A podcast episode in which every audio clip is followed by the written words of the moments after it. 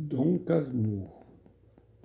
A história começa com o envolvimento romântico entre dois adolescentes que não podem se amar porque Dona Glória, mãe de Bentinho, fez uma promessa que, que obriga o filho a ser padre.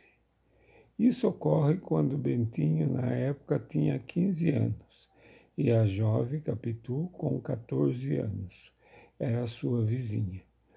Os adolescentes tinham uma forte amizade, o que incomoda o agregado da família, o amante de superlativo José Dias.